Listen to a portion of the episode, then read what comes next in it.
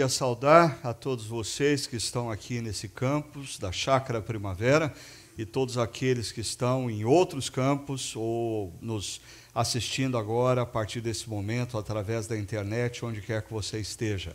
Eu sei que ah, existe um campus da nossa comunidade que estava imaginando que eu estaria hoje lá e de fato o planejamento era esse. Eu quero pedir desculpa a vocês, mas a gente teve um problema técnico e a nossa única possibilidade seria fazer a transmissão aqui através desse campus. Então, eh, a turma desse campus, que é Crica, e que disse assim: Ah, pelas contas o pastor não vai estar presente, eu vou assistir de casa. Ok, você está assistindo remotamente, ok? E o pessoal que está aqui presente está participando ao vivo e a cores desse momento. O fato é que, gente, nós estamos vivendo num mundo uh, onde as mudanças são radicais e eu diria que, uh, principalmente aqueles que fazem parte da Igreja de Cristo e que são comprometidos com a missão, porque uh, existem aqueles que são comprometidos consigo mesmo e que transformam a igreja num espaço para elas serem servidas. A igreja não existe para você. A igreja existe para Cristo. E Cristo deu à igreja uma missão: alcançar os seus amigos, os seus vizinhos, os seus conhecidos. Essa é a nossa missão.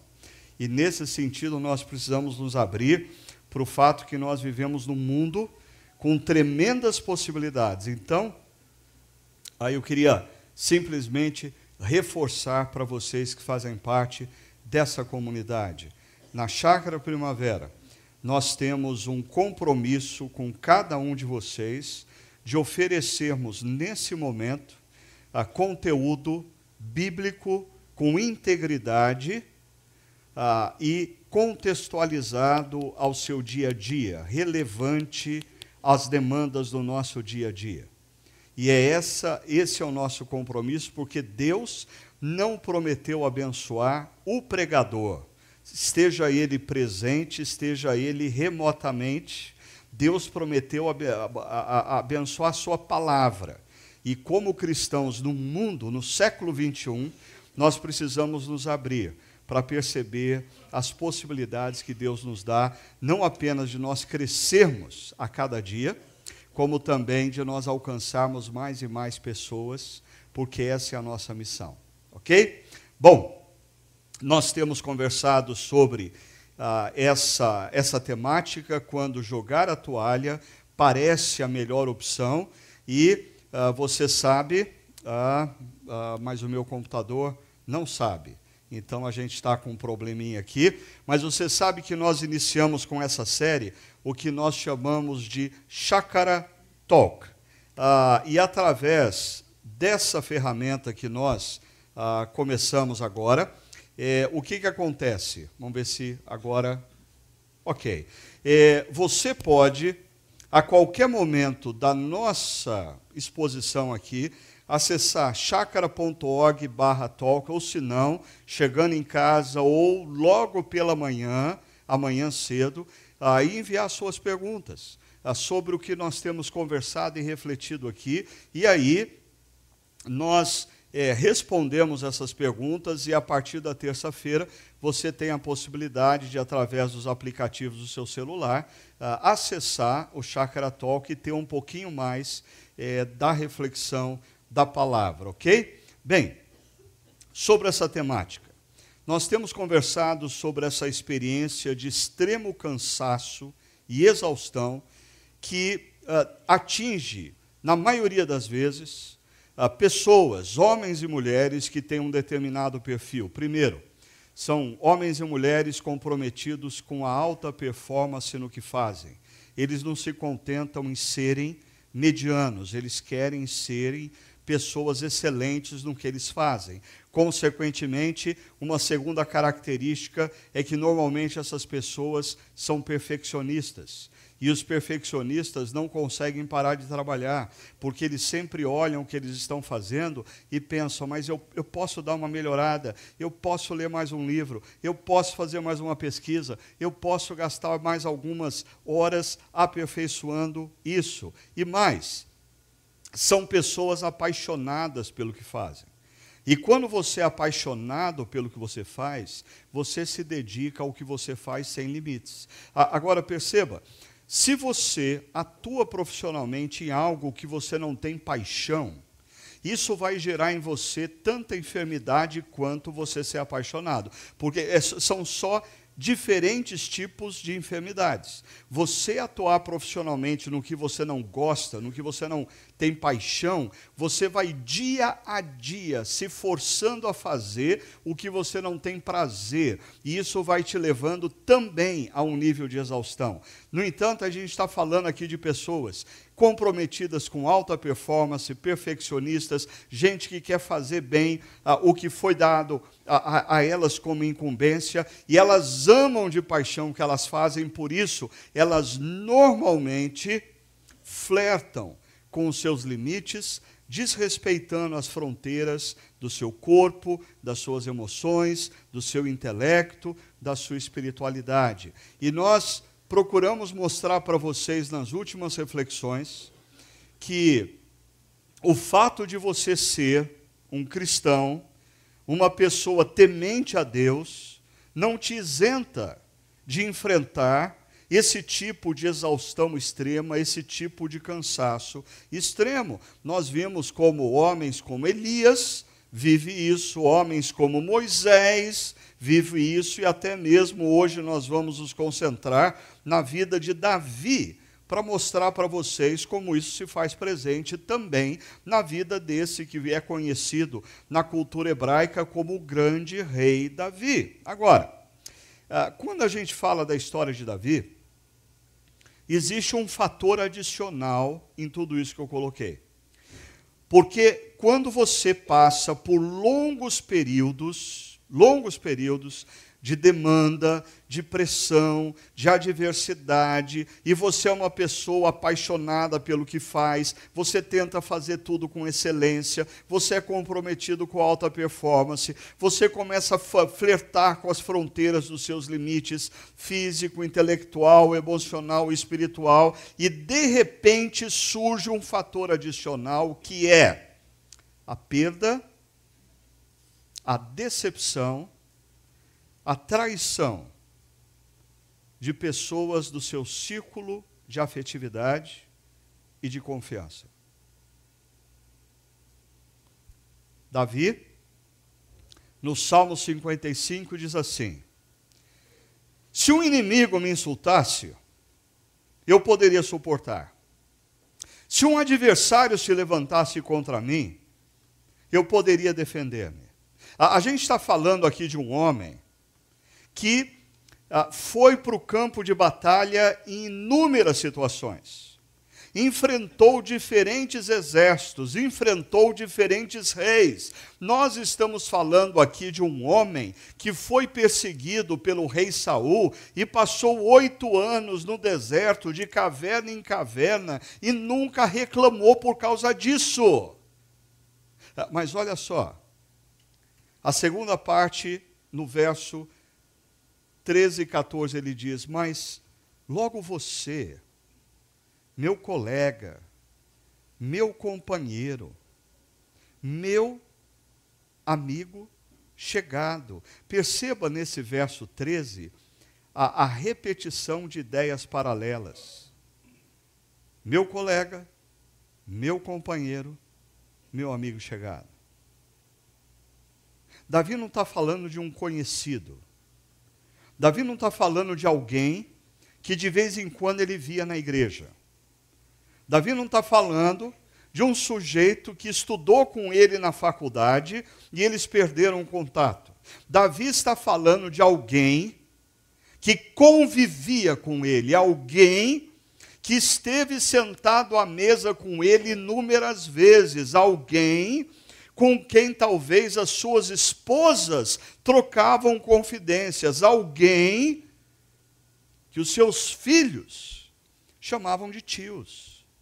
Tamanha amizade, tamanha relação íntima. Ah, isso fica evidente no último verso. Você, com quem eu partilhava agradável comunhão.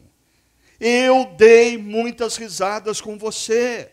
Nós nos assentamos em torno da mesa e compartilhamos refeições. Nós nos alegramos juntos. Você não. Eu posso suportar inimigos. Eu posso suportar críticos. Eu posso suportar adversários. Não. Mas vindo de você, meu amigo, meu companheiro, meu amigo chegado. A última linha diz: enquanto íamos com a multidão festiva para a casa de Deus, em outras palavras, meu amigo, nós estivemos em inúmeras situações, cantando louvores a Deus, lado a lado. Você não a traição, a decepção vir de você é demais. Perceba, antes da gente continuar, para aqueles mais críticos, é, é verdade que ah, existem inúmeras discussões acadêmicas sobre o fato de os salmos que nós temos na Bíblia, que no seu título diz Salmo de Davi, ou poesia davídica, existe muita discussão acadêmica se de fato esses salmos são de autoria do rei Davi. Ainda existe muita discussão acadêmica acerca de qual é o contexto no qual esse Salmo 55 foi escrito e passou a ser declamado. Agora, como nós não estamos envolvidos aqui num momento acadêmico.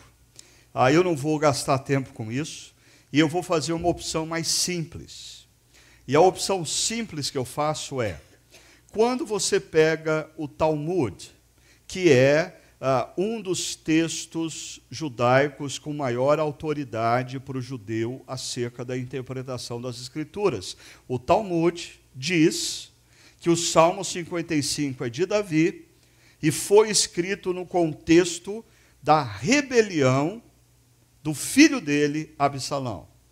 Quando o filho de Davi, Absalão, arma um complô para tomar o poder do pai. Ah, perceba, quando Davi, então, possivelmente, escreve esse salmo, ele está imerso numa decepção tremenda com o seu próprio filho. O seu filho tramou para tomar o seu reino. Davi está deixando Jerusalém porque os seus conselheiros disseram que se ele não fizesse isso, Absalão, o filho de Davi, estava disposto a matar Davi, mesmo Davi sendo seu pai conselheiros íntimos de Davi, amigos de caminhada, e bem possivelmente um deles é o que Davi tem em mente quando escreve isso, mudaram de lado, traíram Davi. Davi toma conhecimento que pessoas que caminhavam com ele há 20, 30 anos, simplesmente estavam apoiando Absalão e haviam deixado ele, Davi, naquela situação. E fora que tudo isso gerou uma instabilidade nas relações. E se você. Eu adoro ah, estudar a história de Davi. Mas é impressionante como a história de Davi tem tudo a ver com o que a gente vive no nosso dia a dia dentro de empresas. Ah, quando você lê o jornal e as tramas políticas que existem no nosso governo, está tudo lá, está tudo lá. Três mil anos atrás era igualzinho. E, e, as instabilidades nos relacionamentos gerada por essa rebelião de Absalão faz com que Davi se torne altamente inseguro em relação a uns caras que eram aliados de Davi, mas os caras tinham constantemente uma agenda oculta, paralela. Você já teve gente assim? Gente que está com você, mas quando você não está por perto, ele está sempre com uma agenda meio na transversal, na tangente, forçando a barra para que os interesses dele sejam consolidados e não o seu como gerente, como líder da sua equipe, como dono da sua empresa. Agora, para a gente entender isso aí um pouquinho melhor, eu vou fazer referência aqui a esse uh, professor do Fuller Theological Seminary, chamado J. Robert Clinton. Ele escreveu esse livro, Etapas na Vida de um Líder, que há uns 20 anos atrás me chamou muito a atenção, na qual uh, o Robert Clinton ele, ele uh, estuda inúmeras biografias de líderes da Bíblia, da história e do presente, e ele chega à conclusão que essas histórias poderiam ser compreendidas através de cinco etapas. Depois de ler, refletir, pensar, eu resolvi e ousei fazer uma adaptação disso para quatro etapas. E aí, nesse livro, Nova Liderança, no capítulo 2 desse livro, eu escrevo um artigo propondo que um líder não é formado em sala de aula, um líder não é formado num curso de um ano na J, na, na, em, em qualquer faculdade de ensino superior, um líder não é formado num curso de seis meses no seminário, um líder é formado ao longo da vida, da vida. E quando nós concebemos a vida de uma pessoa, via de regra, a gente precisa perceber o seguinte: os primeiros anos e as primeiras etapas da vida de qualquer pessoa são caracterizadas por muita energia e vitalidade, mas pouco foco e sabedoria. É, um filósofo do século passado já dizia que a juventude é um desperdício, porque Deus dá aos jovens energia e vitalidade num tempo em que eles não têm foco e sabedoria. E aí, quando a gente tem foco e sabedoria, a gente não tem mais energia e vitalidade. É mais ou menos isso. Agora, a, a segunda etapa da vida, ah, alguns dizem que depois dos 40, outros ah, dizem que isso está mudando e é depois dos 50. Né? Ah, um outro filósofo disse que até os 40 a gente escreve o rascunho, depois dos 40 a gente passa a vida limpo. Né? Isso se você fizer as opções corretas. Ou seja, depois de um determinado momento da sua vida, você tem menor energia e vitalidade, mas você tem mais foco e sabedoria. Eu diria, isso é verdade se, ao longo da vida, constantemente, você procurou não viver a lá Zeca Pagodinho, deixa a vida me levar, vida leva eu. Mas você procurou viver a partir da agenda de Eclesiastes 3, que o autor diz que há tempo para tudo debaixo dos céus, e eu procuro fazer um exercício na minha vida constantemente de parar e pensar. O momento que eu estou vivendo é tempo do que na agenda de Deus? Ah, o que, que Deus está fazendo em mim nesse período da minha vida, porque você corre o risco de enfrentar situações adversas, enfrentar dificuldades, enfrentar perseguição, enfrentar problemas financeiros ou no seu casamento e nunca parar para pensar o que que isso tem a ver com a agenda de Deus na minha vida. Porque constantemente Deus cria cenários para trabalhar em nós. O problema é que nós estamos constantemente querendo que Deus trabalhe por nós, enquanto Deus está querendo trabalhar em nós. Agora, quando você olha, e na próxima reflexão eu vou descer uh, mais a fundo em cada uma dessas fases. Hoje eu vou me concentrar em apenas uma delas. Quando você vê lá fundamentos, a fase inicial em que uma pessoa não tem consciência da presença e do amor de Deus na vida dela, ah, mas Deus já está atuando ali. Aí a segunda fase, despertamento, quando a pessoa ganha consciência do amor e da ação de Deus na sua vida, e aí ele resolve agir, fazer, no entanto, ele ainda não tem foco nem grande consciência acerca da sua própria vocação. E aí, então, é que nós entramos nessa fase que é decisiva a fase do amadurecimento. Essa fase do amadurecimento é caracterizada por crises, adversidades e frustrações. Ah, e eu diria, quando você lê a biografia de qualquer pessoa, homem ou mulher, que fizeram alguma diferença na história, eu anteciparia para você que desertos são inevitáveis. Os desertos fazem parte do que Deus está fazendo na vida da pessoa. E aí, perceba, quando nós falamos de deserto, é um momento em que muitas vezes pessoas pensam seriamente em jogar a toalha. Deixa eu só dar um exemplo da vida de Davi. Davi tem uma ascensão muito rápida.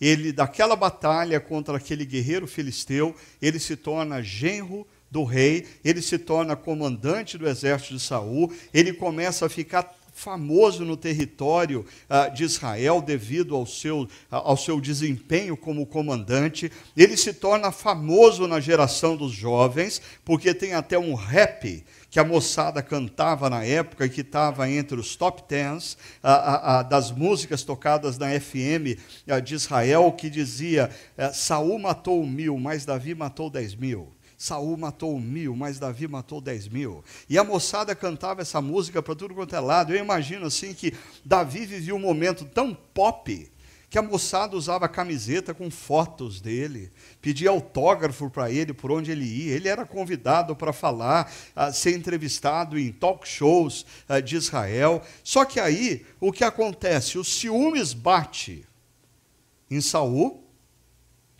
e gradativamente Saul começa a ficar mais agressivo e tenta contra a vida de Davi por cinco vezes, e na quinta vez, Saul, eh, Davi tem que sair às pressas do palácio e ir para o deserto, onde ele vai passar cerca de oito anos da sua vida.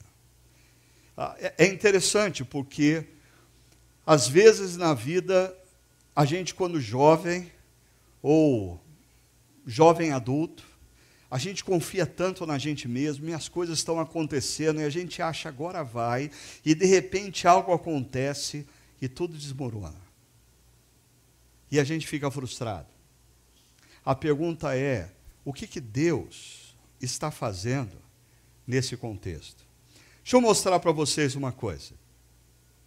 Antes dos desertos, Pessoas confiam demais em suas próprias forças. Antes do câncer, antes da depressão, antes da perda de um, de um ente querido, antes da perda de um filho, antes do desemprego por dois anos, pessoas confiam nas suas próprias forças, não conseguem lidar com as frustrações, qualquer frustraçãozinha é motivo para pensar em jogar a toalha. Pessoas atribuem valor ao que não é significativo, porque antes da gente viver o deserto, a gente, via de regra, vive de maneira supérflua. Os nossos sonhos são supérfluos. A maneira como a gente gasta dinheiro é supérflua.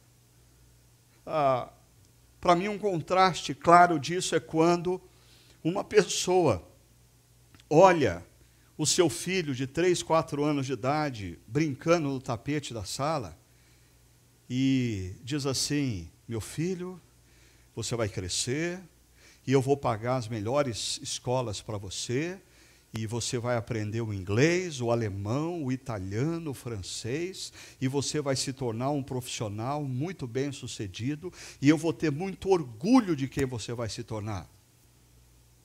Para e pensa comigo. De repente, vem um diagnóstico que aquela criança está com leucemia. O pai passa a olhar para aquela criança brincando no tapete e diz: Meu filho, se você estiver bem amanhã cedo e não tiver frio, nós vamos brincar no parque juntos. Você percebe a diferença? Percebe a diferença? Quantas vezes nós vivemos a vida de maneira superficial, fugaz, de maneira irrelevante? Por quê? Porque nós não experimentamos ainda o deserto. Pessoas, antes do deserto, fazem opções de forma impulsiva e imatura. Elas se dão um direito de, no menor índice de frustração, abrir mão do casamento, abrir mão da profissão, abrir mão do emprego, romper com pai e com mãe. Por quê? Porque ainda não atravessaram o deserto. Depois do deserto, pessoas confiam mais em Deus do que em si mesmas. Depois do deserto, pessoas passam a colher frustrações e decepções como parte inerente da vida. Na vida nós vamos ter frustrações e decepções. Na vida pessoas vão nos decepcionar, na vida situações vão nos frustrar. E essas frustrações e decepções devem integrar a nossa biografia. Depois dos desertos, pessoas passam a ver a vida a partir dos valores de Deus. Tornam-se mais pacientes, consistentes e maduros. Meu amigo Ricardo Barbosa, pastor da igreja presbiteriana do Planalto, em Brasília, ele, naquele mesmo livro que eu acabei de, de citar, eu acho que no capítulo 3, ele escreve um artigo muito interessante, na qual a analogia que ele usa, ah, ela é um pouquinho diferente da minha, mas ao invés de deserto, ele coloca peneira. E ele usa a vida de Pedro para mostrar quem é Pedro antes da peneira e quem é Pedro depois da peneira. Nós precisamos passar pela peneira. Os desertos fazem parte das nossas histórias. As lutas e as adversidades que muitas vezes nos surpreendem, elas vêm para a gente aprender a confiar mais em Deus do que em nós mesmos, acolhemos frustrações e decepções, passarmos a viver mais a partir de valores de Deus e não de valores supérfluos, tornarmos mais pacientes, mais consistentes, mais maduros, mais parecidos com Cristo. O problema é que muitas pessoas não passam pelo deserto. Elas entram no deserto e permanecem ali. E elas vão morrer ali. Sabe por quê? Deixa eu mostrar para vocês o que faz uma pessoa entrar no deserto, permanecer no deserto e morrer no deserto. Primeiro, amargura. Pessoas que entram no deserto e passam a alimentar no coração amargura, a amargura vai aprisionar essa pessoa no deserto. Ainda, o vitimismo. O vitimismo, essa narrativa que a gente cria na qual todos estão errados, só nós estamos certos, mas só nós somos vítimas dos erros das pessoas.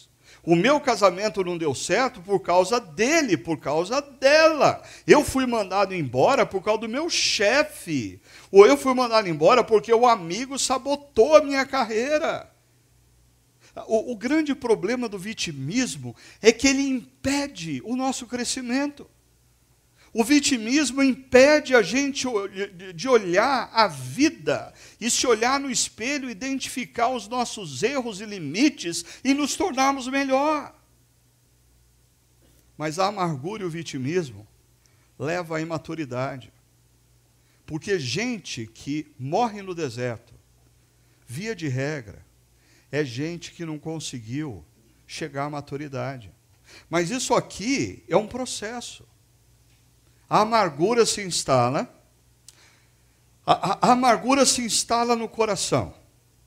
O vitimismo se instala na mente é a narrativa na qual nós somos vítimas e as pessoas são as culpadas dos nossos fracassos, das nossas dores, das nossas decepções. E por fim, quando você tem a amargura no coração, o vitimismo na mente, você tem a imaturidade na atitude.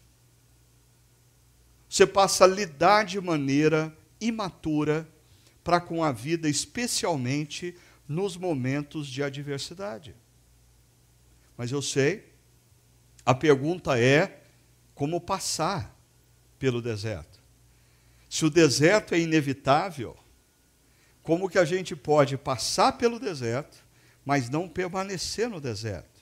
Eu diria, pessoas, líderes que atravessam um deserto, eles atravessam através do exercício de três coisas. Primeiro, sensibilidade. Sensibilidade para perceber o mover de Deus em suas vidas. Preste atenção nisso. Sensibilidade para perceber Deus em meio à adversidade. Deus em meio à decepção. Deus em meio à crise. Quando a pessoa tem sensibilidade, ela é convidada a exercitar confiança a confiança de que ela não consegue entender por que está enfrentando o que está enfrentando.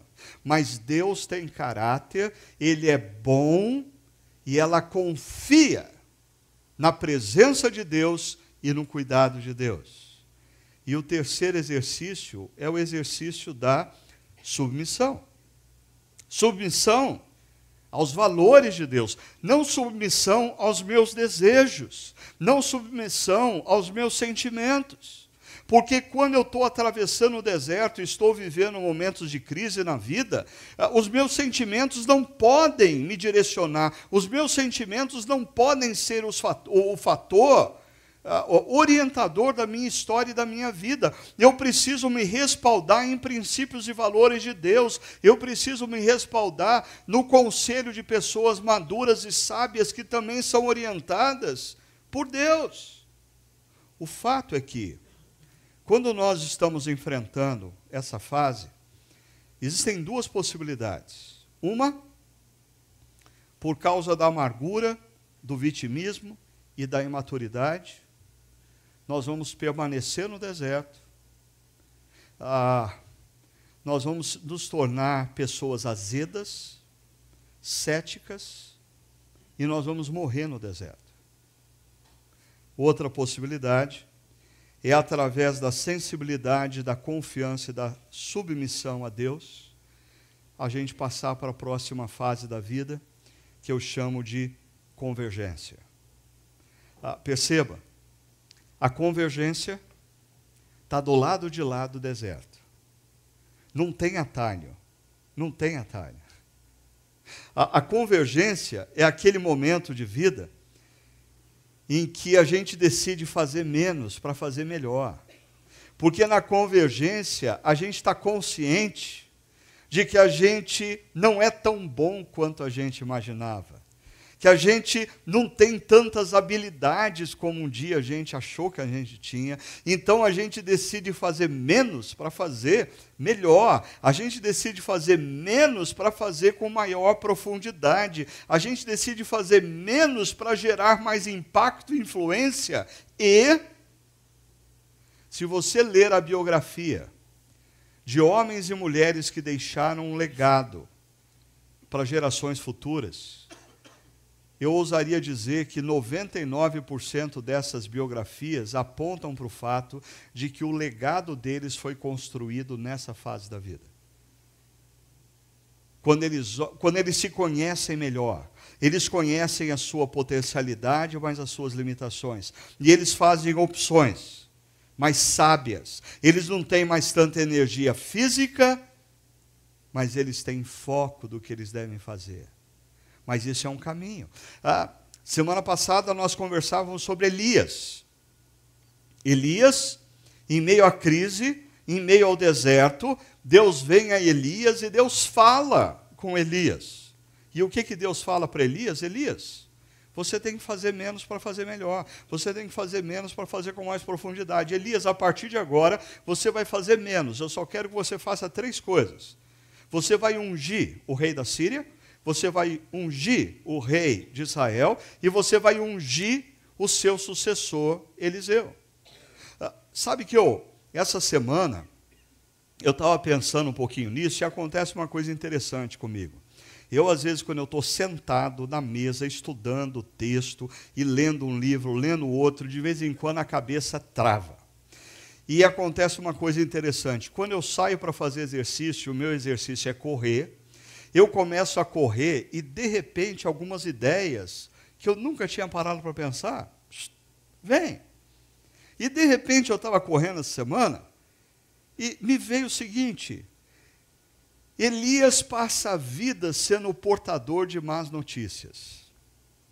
E ele chega a um extremo nas suas emoções, no seu físico, no seu intelecto. Ele entra numa caverna e ele diz: Deus, chega, a partir de agora o senhor pode fazer sem a minha pessoa. Eu quero morrer. E Deus vai, traz o pão assado para Elias, cuida de Elias e quando Elias assim está, não totalmente resolvido, mas minimamente resolvido, Deus dá a Elias essas três missões, tarefas. Mas você já parou para pensar que essas três tarefas, diferentemente de tudo que Elias fez na vida, são coisas boas. Deus falou assim: ok, Elias, eu vou deixar você nessa parte final da sua vida fazer coisas que te deem prazer. Você vai ser portador de boas notícias. Você vai para um sujeito na Síria e vai dizer para ele que ele é o novo rei. Você vai para um sujeito em Israel e vai dizer para ele que ele vai ser o novo rei. Você vai para um camponês chamado Eliseu e vai dizer que ele agora vai ser o profeta do Senhor, o teu sucessor. Ah, eu digo isso porque às vezes na vida, e eu como pastor, confesso que às vezes eu me sinto culpado quando ah, tudo na vida está bem.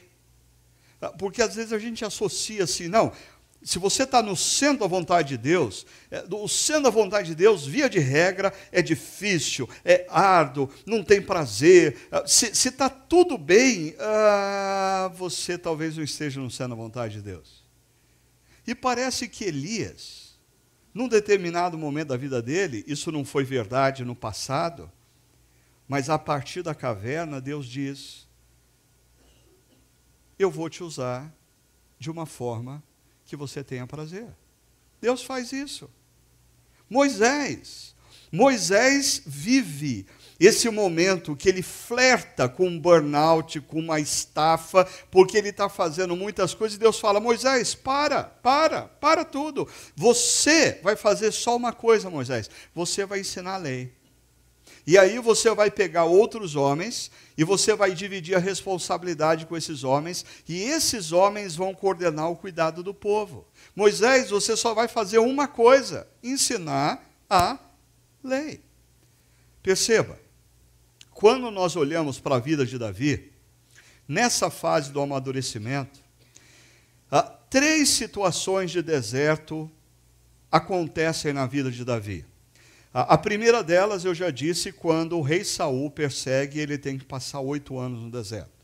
A segunda delas não é um deserto geográfico, mas é um deserto existencial. Davi faz uma tremenda besteira, lambança na vida dele, e ele se deita com a mulher de um dos principais oficiais dele, e isso vai gerar um problemaço que ele vai ter que administrar ao longo da vida até a sua própria morte. Mas ah, o preço desse negócio é a morte desse oficial, é a morte da criança gerada por Betseba, e daí Davi vira, vive um deserto existencial. E aí nós chegamos na rebelião de Absalão, quando Davi tem que sair de Jerusalém e voltar para o deserto. E como eu disse, é nesse contexto aqui que nós temos o Salmo 55. Se um inimigo me insultasse, eu poderia suportar. Se um adversário se levantasse contra mim, eu poderia defender-me. Mas logo você, meu colega, meu companheiro, meu amigo chegado, você com quem eu partilhava agradável comunhão, enquanto íamos com a multidão festiva para a casa de Deus. A pergunta é: de quem Davi está falando? Essa foi uma pergunta que surgiu no Chakra Talk logo na primeira semana. Aí eu disse para o João Vinícius: segura que eu vou responder mais tarde essa pergunta. De quem Davi está falando? Basicamente, o Salmo 55 ah, está falando da traição de um conselheiro de Davi uh, um homem chamado Aitofel. No entanto, eu preciso que você preste atenção.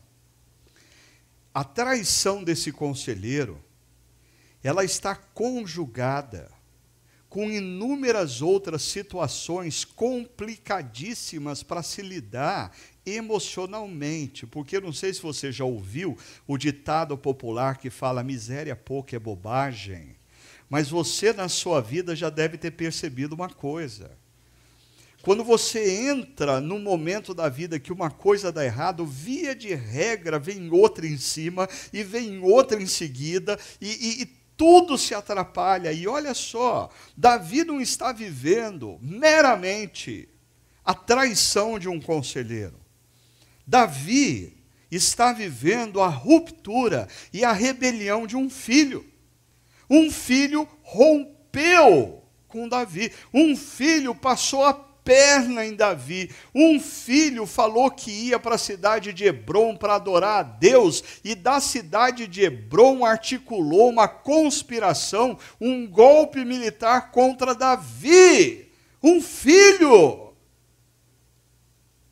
E Davi escuta de um dos seus homens que ele deveria sair da cidade, porque esse filho estava disposto até mesmo matar Davi para ter o poder. E nesse contexto também, existem inúmeras pessoas em torno de Davi que apoiam Davi, mas que estão sempre esperando a oportunidade para inserir uma agenda pessoal oculta. Um desses caras que eu vou falar um pouquinho mais dele, se tudo der certo, na próxima reflexão, é um sujeito chamado Joabe, filho de Zeruia. Esse cara é terrível. E os filhos de Zeruia estão por todos os cantos. E você precisa ficar atento a, a, a, a, essas pessoas que estão com você, mas com uma agenda paralela estão com você, mas com uma agenda oculta. Estão com você, mas a hora que você vira as costas, elas inserem o que elas querem. Hoje eu vou concluir a nossa reflexão me concentrando aqui. A traição de um conselheiro que é o centro do Salmo 55. Olha o que acontece. Em 2 Samuel capítulo 15, verso de 10 a 12, a gente encontra o seguinte: Absalão enviou secretamente, perceba a palavra, mensageiros a todas as tribos de Israel, dizendo: Assim que vocês ouvirem os sons das trombetas, digam: Absalão é o rei de Hebron. E Absalão não é bobo. Davi foi coroado rei de Judá na cidade de Hebron. Ah, os homens das outras tribos de Israel vieram a Hebron para fazer de Davi rei. Absalão vai para Hebron. E Absalão sabe que a cidade de Hebron é tomada pelos ciúmes pela cidade de Jerusalém, porque Hebron foi o lugar onde Davi foi invocado como rei de Israel, mas Davi, depois que conquistou a cidade de Jerusalém dos Jebuseus, faz de Jerusalém a capital e não Hebron. E Absalão era altamente sagaz. Ele vai a Hebron. E de Hebron, ele mobiliza o povo para a conspiração contra Davi. Olha só, Absalão levou 200 homens de Jerusalém. Eles tinham sido convidados, porque Absalão sai de Jerusalém dizendo que ia fazer um sacrifício a Deus em Hebron.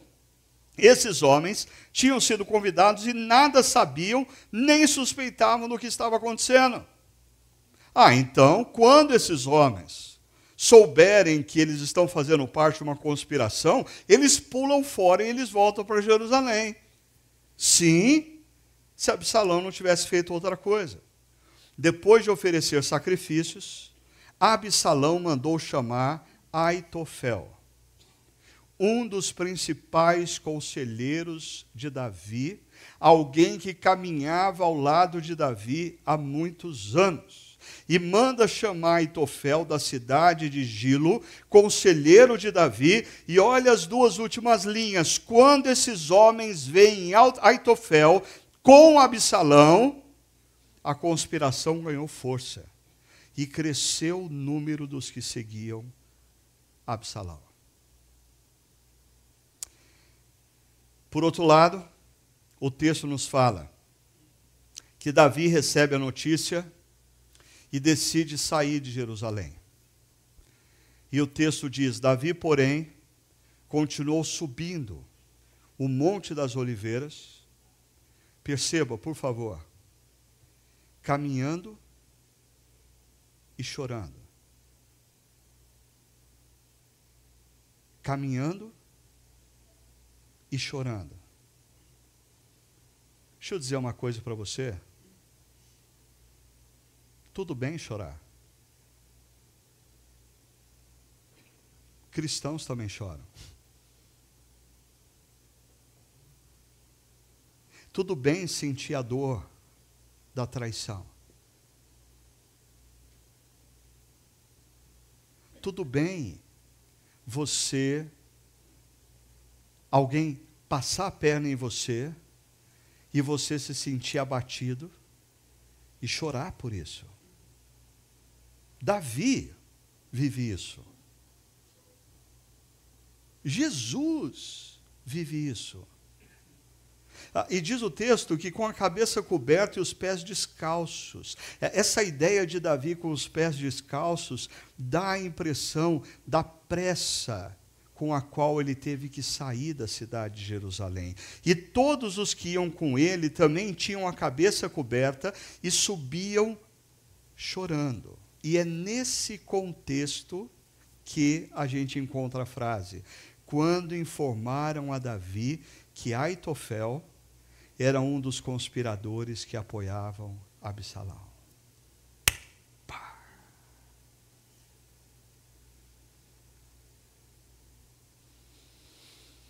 Sabe qual que é uma das possíveis traduções do nome Aitofel? Meu amigo é tolo. Meu amigo é tolo. Aí você entende a oração que Davi faz. Davi orou: Senhor, transforma em loucura, que é a mesma palavra tolice, transforma em tolice os conselhos desse homem que trata os seus amigos como tolos. Mas sabe o que é interessante? Apesar do salmo que nós lemos, Davi não desfalece com essa notícia.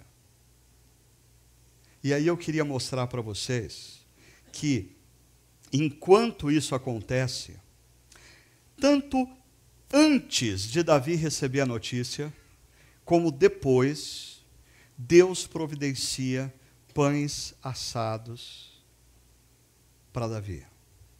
E com isso eu quero dizer para você o seguinte: adversidades na vida são inevitáveis, desertos são inevitáveis. Agora, você pode permanecer e morrer no deserto se você optar pela amargura, pelo vitimismo e pela, eh, pela imaturidade. Agora, se você abrir os olhos e perceber o que está acontecendo, você vai identificar que no meio do deserto Deus providenciou para você pão assado. Essa semana eu conversava com uma irmã muito querida, que tem atravessado nos últimos meses uma crise infinda. E ela dizia: Ricardo, Deus me deu um grupo de mulheres que tem me apoiado. Elas são o meu pão assado. Olha o que acontece. Primeiro, antes de Davi receber a notícia que Aitofel havia traído, a, a gente tem a seguinte informação: assim, o rei partiu com todo o povo, pararam na última casa da cidade. Imagina o seguinte: ele está saindo de Jerusalém, ele para na última casa da cidade e todos os seus soldados marcharam. Ele para e vê os seus soldados passando por ele. Agora, o que passa desapercebido para a grande maioria das pessoas que leem a Bíblia é que esses soldados, veja só, são querititas, peletitas e 600 giteus. Sabe o que, que significa isso? nenhum israelita. Todos filisteus. No momento em que Davi mais precisava, os homens que estavam com ele, olha a loucura, eram filisteus. Ah, e se você conhece um pouquinho da história de Davi, a, a história dele parece que tem ascensão quando ele vence um guerreiro filisteu. Ah, eu compartilhava hoje cedo, e você é muito breve, que em 2012 eu vivi uma situação, a nossa comunidade, dentro da nossa denominação, existia um grupo de pessoas, assim, acusando a nossa comunidade, que a gente ah, fazia coisas estranhas, que a gente era muito avançadinho, que pastor não usava terno e gravata, que pastor usava é, computador com o símbolo do pecado original e um monte de coisas assim. E eu lembro que eu estava numa reunião da liderança da igreja e um sujeito que não me conhecia, ele nunca tinha me visto, ele nunca tinha ouvido uma pregação minha, ele não conhecia a minha esposa, ele não conhecia os meus filhos. Ele levantou e ele começou a falar de mim, mas de uma maneira tão agressiva, de uma maneira tão rude. Ah, naquele momento, eu levantei, fui embora, cheguei no hotel onde eu estava, peguei a minha carteira de ministro presbiteriano, coloquei em cima de uma mesa e comecei a chorar. Eu estava completando 25 anos como pastor presbiteriano. E eu dizia, Deus, o Senhor testemunha do quanto eu me dediquei a essa igreja, do quanto eu procuro fazer a coisa séria. Senhor, o Senhor é testemunha que eu não brinco em serviço, não. O que eu faço, eu faço com prazer, com paixão e eu faço com excelência. Eu não brinco de ser pastor. Eu me dou de corpo e alma esse negócio, mas eu não preciso ser pastor presbiteriano para ser pastor. E naquela noite eu decidi que eu ia entregar a minha carteira. Eu não ia ser mais pastor presbiteriano, não porque ah, eu não creia na doutrina da igreja presbiteriana, mas aquele ambiente estava fazendo mal para minha alma. Por que, que isso não aconteceu? Porque dois dias depois, eu ainda muito mal, meu telefone toca, eu olho, um telefone desconhecido. Ah, normalmente eu não atendo, mas eu decidi atender. E era um DDD externo. Ah, e aí, do outro lado da linha, ah, uma pessoa diz: Ô Ricardo, aqui é Fulano de Tal. E esse Fulano de Tal era um dos jovens líderes desse movimento que estava nos atacando, estava falando mal da gente, e aquele sujeito falou: Eu liguei para você para saber como você está. Eu liguei para você para saber como você está. Porque o que foi feito com você está errado. Eu posso não concordar com as suas ideias, mas eu conheço o seu caráter, eu conheço a sua integridade. Ricardo, não desista. Não desista.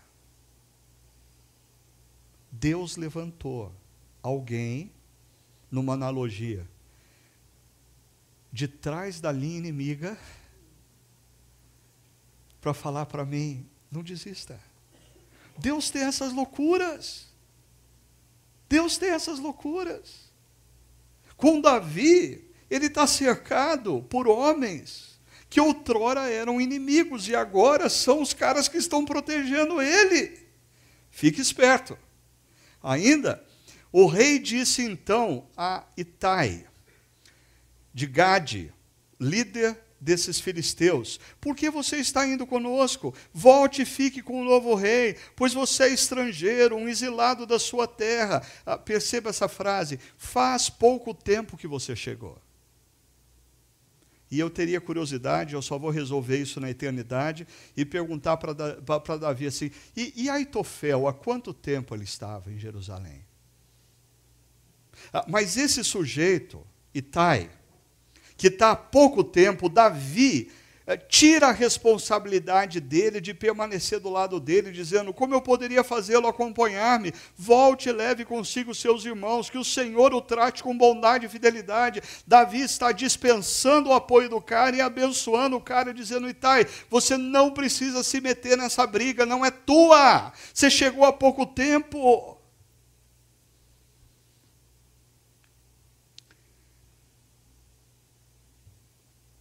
No final do ano passado, quando eu e Sônia decidimos que nós iríamos parar por seis meses, não foi uma decisão fácil. Até porque a gente percebeu que amigos de longa caminhada, pessoas que estavam vivendo com a gente há muito tempo, que conheciam as nossas dores, que tinham visto as minhas lágrimas não poucas vezes, olhavam para aquela situação e diziam: Ah,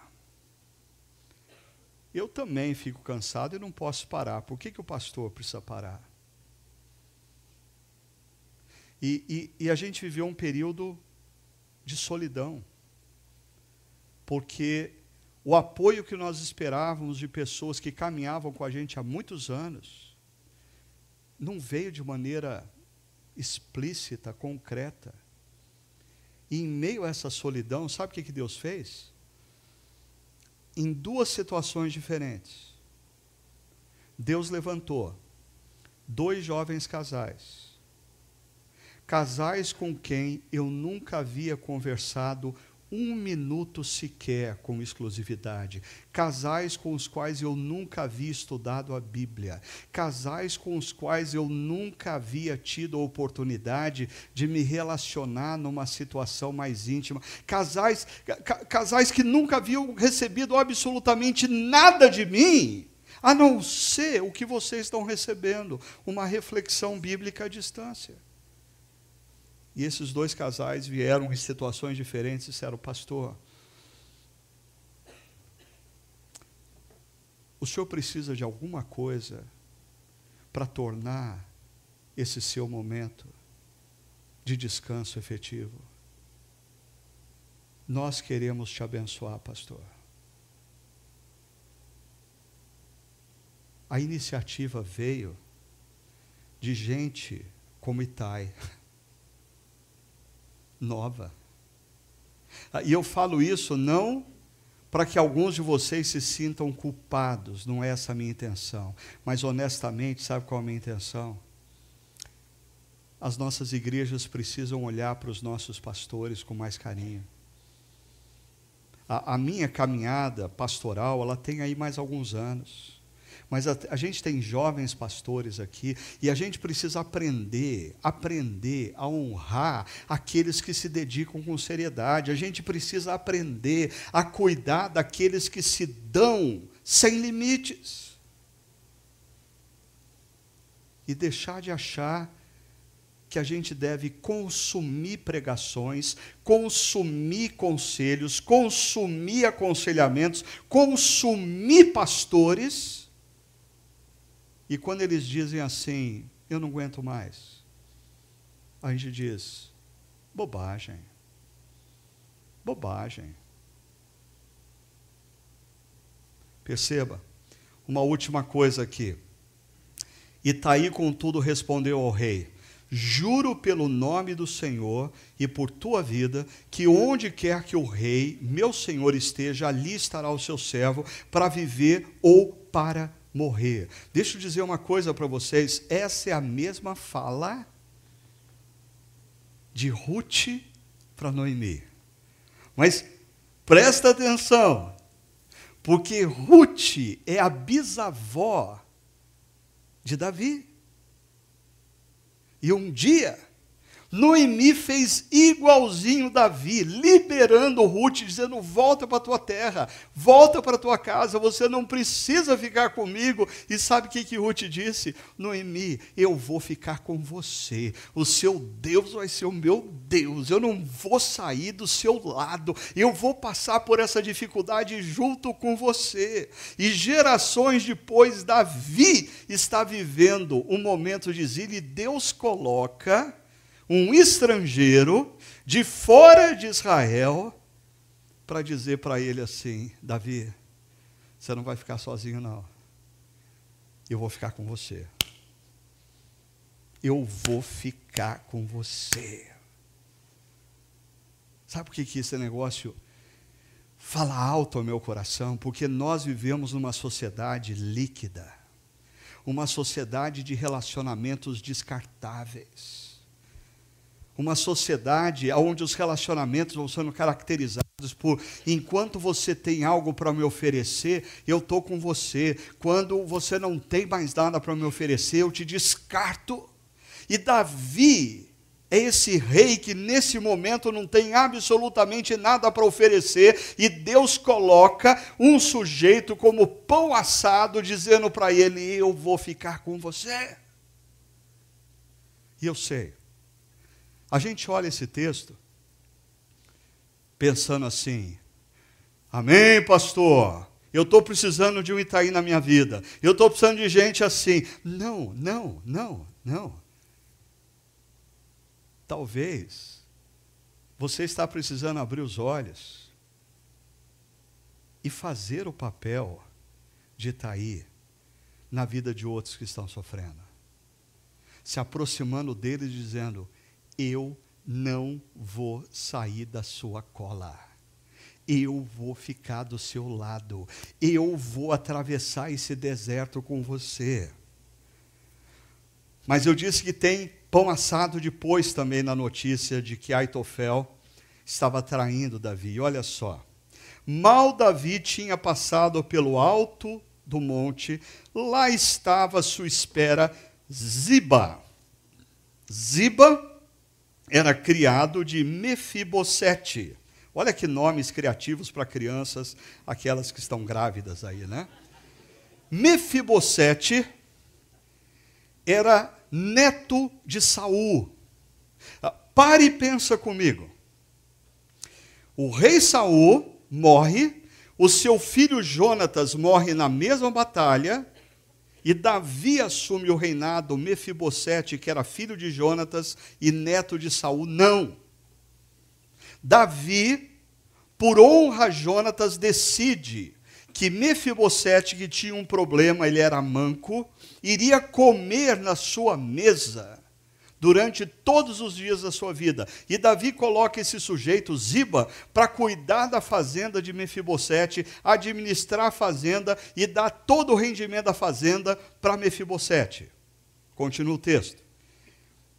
Ziba trazia dois jumentos, carregando duzentos pães, cem bolos de uvas passas, cem frutas da estação e uma vasilha de couro cheia, cheia de vinho. Perceba, o rei perguntou a Ziba: Por que você trouxe essas coisas? Ziba respondeu: Os jumentos servirão de montaria para a família do rei. Ziba, Ziba trouxe essas coisas para cuidar de Davi. E ele pensou no que a família de Davi ia precisar. Olha só, os pães e as frutas são para os homens comerem, e mais, o vinho servirá para reanimar os que ficarem exaustos no deserto. O texto hebraico literalmente diz: o vinho vai servir para dar alegria para vocês. Ziba pensou em tudo, mas Ziba é uma surpresa. Ziba está do lado de lá do monte, quando Davi não esperava mais nada. Aparece um cara com dois jumentos cheios de pães, cheio de alimento, dizendo: Davi, e mais, olha, um pouquinho de vinho para alegrar a sua vida. Eu queria deixar para vocês essa verdade. Diante dos desertos, nós sempre teremos duas opções a amargura, o vitimismo, a imaturidade, ou a sensibilidade, a confiança e a submissão. Mas o que eu queria que você guardasse agora.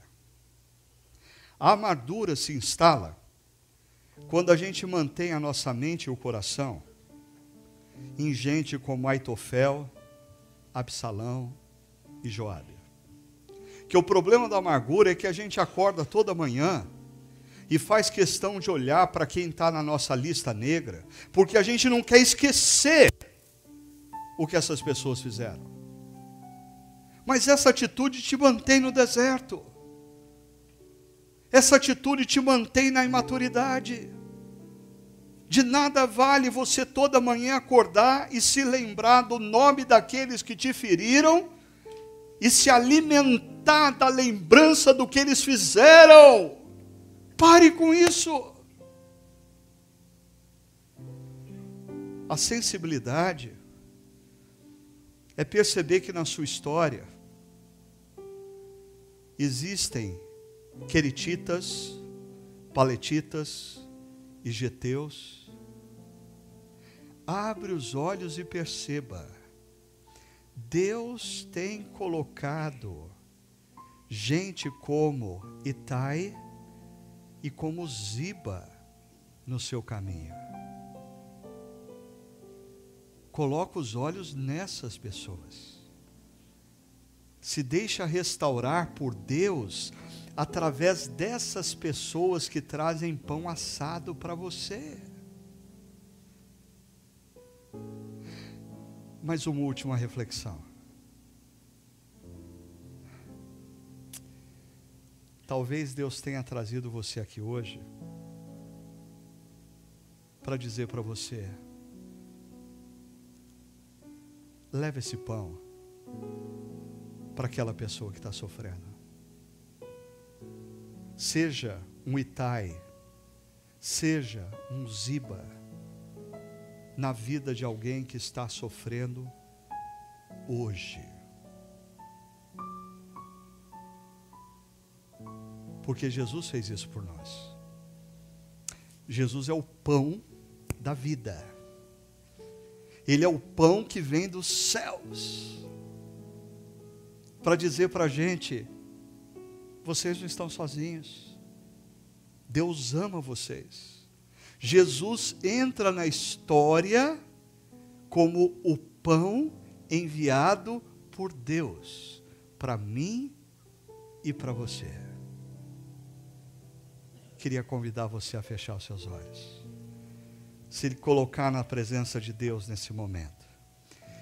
Conversar com Deus sobre as suas dores. Conversar com Deus sobre as suas aflições. Conversar com Deus sobre as suas amarguras, seu vitimismo, sua imaturidade, e eu quero desafiar você a pedir: Deus, me dá sensibilidade, alimenta a minha confiança na tua presença no meu caminho e me dá nessa noite submissão para fazer a tua vontade, me tornando talvez alguém que vai sair daqui e levar pão assado em teu nome para pessoas que estão sofrendo.